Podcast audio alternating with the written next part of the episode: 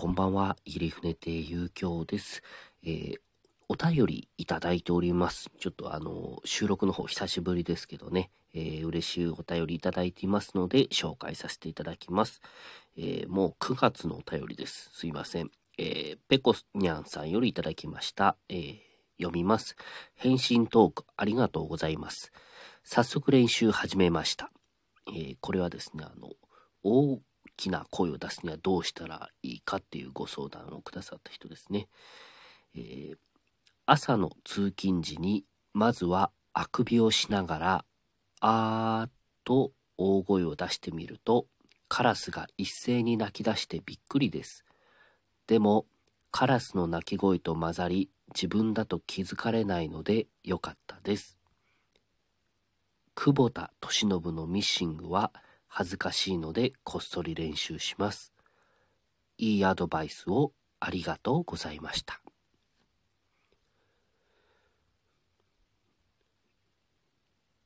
4コマみたいな日常を送られてますね。えー、続いて、えー、二の腕さんからです。これ10月です。えー、ゆきょうさんのラジオトークは何度聞いても心地よく楽しいです。恐れ入ります。ブログも面白くて時間が解けていきます。ありがとうございます。深まりゆかき、どうぞご自愛くださいませ。コーヒー微糖もいただきました。いや、ありがたいですね。ラジオトークとブログと。はい。ありがたいです。もう、ブログ、連弱亭よりブログの方が、あの、収入がいい時あるので、すいません、生々しい話して、ありがとうございます。えー、っと、で、まあちょっと質問をちょっと今日後にして、えー、っと、まあこれはペコニャンさんからですね。えー、こんばんは。生配信毎回楽しく聞いてます。ありがとうございます。あの、水曜10時半からえー、できる時はやっております。でも多分あんまり休んでないと思います。はい。えー、寒くなってきましたね。でも電気毛布とは早いですね。電気毛布もいいですが、以前は私も使っていましたが、いまいち安眠できないのと肌が乾燥する。それで湯たんぽを勧められ使ってみたらめちゃくちゃ良くて、それ以来湯たんぽにしました。遊興さんに湯たんぽおすすめです。寝る前に布団の中にポンと入れておくとポカポカですよ。うちは冬になるとハムスターにも湯たんぽ使ってます。最後の一行は意外でしたね。ありがとうございます。ちょっと考えます。えー、緑の巻き箱さん。本日の落語会お疲れ様でした。ちょっとだけ鼻声でしたからお大事に風邪などひかないように気をつけてくださいね。ひひーん。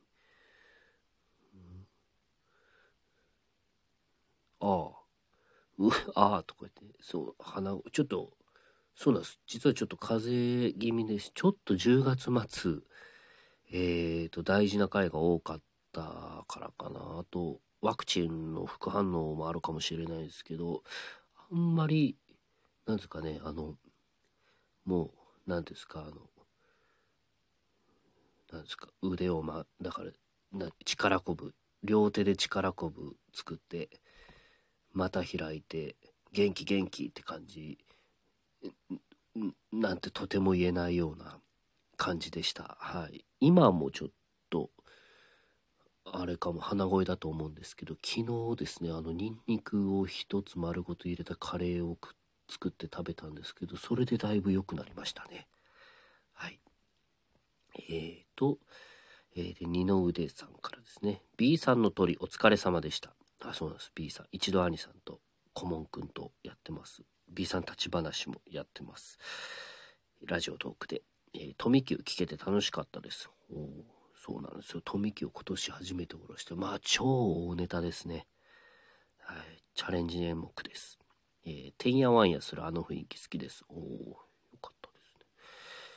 立ち話の継続もどうもありがとうございます。いや、こちらこそ聞いていただいてありがとうございますという感じですね。えー、B さんの回自体が持つさっぱりした感じやお三方の雰囲気やトーク楽しいですね。わあ、嬉しいですね。B さん、理想の遊興ともに楽しかったです。ありがとうございました。えー、寒くなってまいりましたので、どうかくれぐれもお体ご自愛くださいませ。はい、えー、二の腕さんもどうもぞご自愛ください。赤いローズをいただきました。えっ、ー、と、まきばこさんも元気の玉いただいてますね。えー、で、残った時間で何をするかというとですね、お便り、あの、もう何あの、お気軽にどうぞお送りください。え、ちょっと今日は質問はお休みで、あの、えー、YouTube の宣伝ですかね。うん。動画配信。あの、3K で連弱艇の配信もあったんですけど、それはそこつながりやって、あの、えー、っと、よかったら見てください。なんかあの、1000円で見られるんですけど、もう2、300円追加したら 3K のなんかいろんな配信、月3本ぐらい、あの、すごいのが見られるらしいですよ。ゴン太郎師匠の回とか。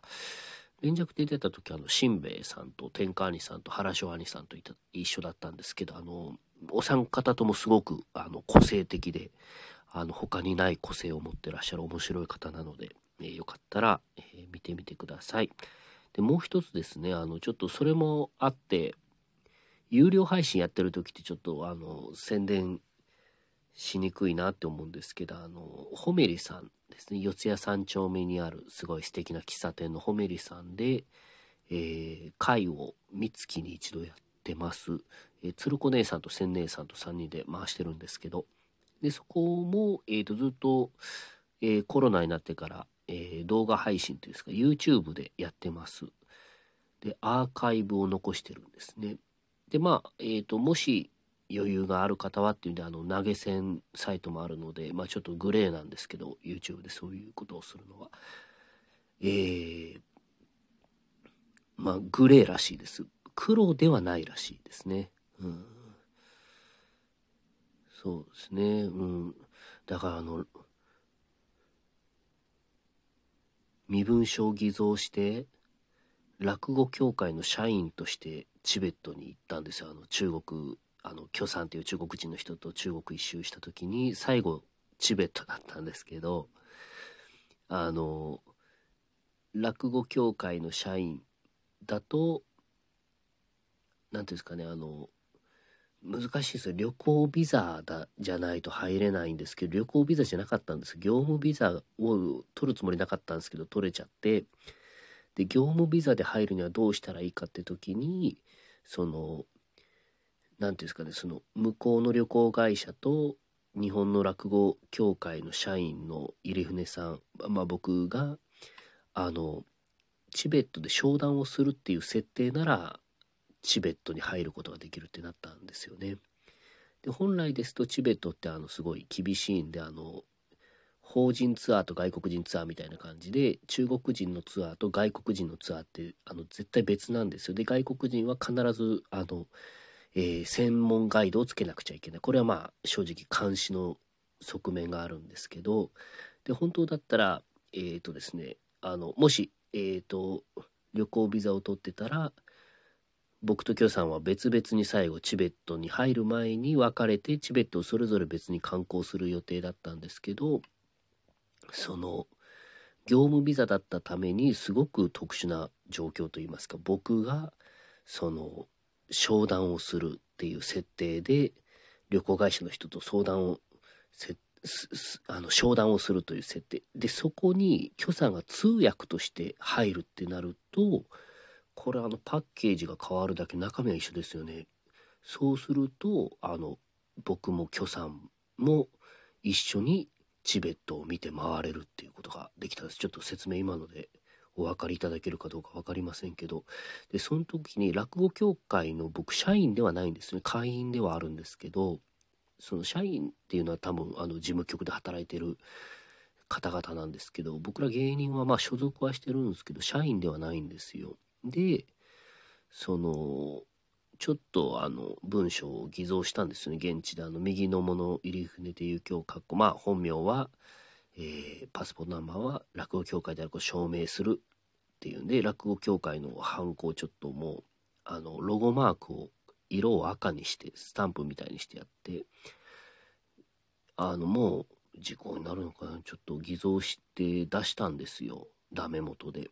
そしたらそれが通ってその入居できたんですよねチベットに。でその時に許さんにこれ違法じゃないんですか?」って言ったら京さんが「入船さん僕たちのやってることは黒ではありません。グレーです」って言ったことがありました。すいませんちょっとえっ、ー、とえっ、ー、と話思い出したら長く。でちょっと YouTube であの配信してます落語会。よかったら見ていただきたいです。はい。時そばとちはやふるとこんにゃく問答というネタですね。割とですねあのまあやってから思ったんですけど割とベーシックとベーシックっていうんですかねあの古典落語100選ぶってなったら出てくるようなメジャーな演目かなと思いますので、うん、で時そばはちょっと、うんえーと、今年あの手を入れてみてます。でちはやふるはちょっと声が小さかった気もするんですけどあのー、なんかあ今毎年、ん、覚えたのは前座の頃なんですけどね。またちょっとずつ変えてはないんですけどね。チハイフルの方は。あなんか変わるんだなっていうのを思いますし自分で。でこんにゃく問答はえー、まあちょっと覚えたてでちょ少々とちってはいるんですけどえーと何ていうんですかねあのまだ数回しかやってないんですけどねあのまあ音で聞くとちょっと分かりにくいですけど見る落語ですのでまあ YouTube で見ていただくのがいいのかなって気がしますかね。はい。よかったら投げ銭もお願いします。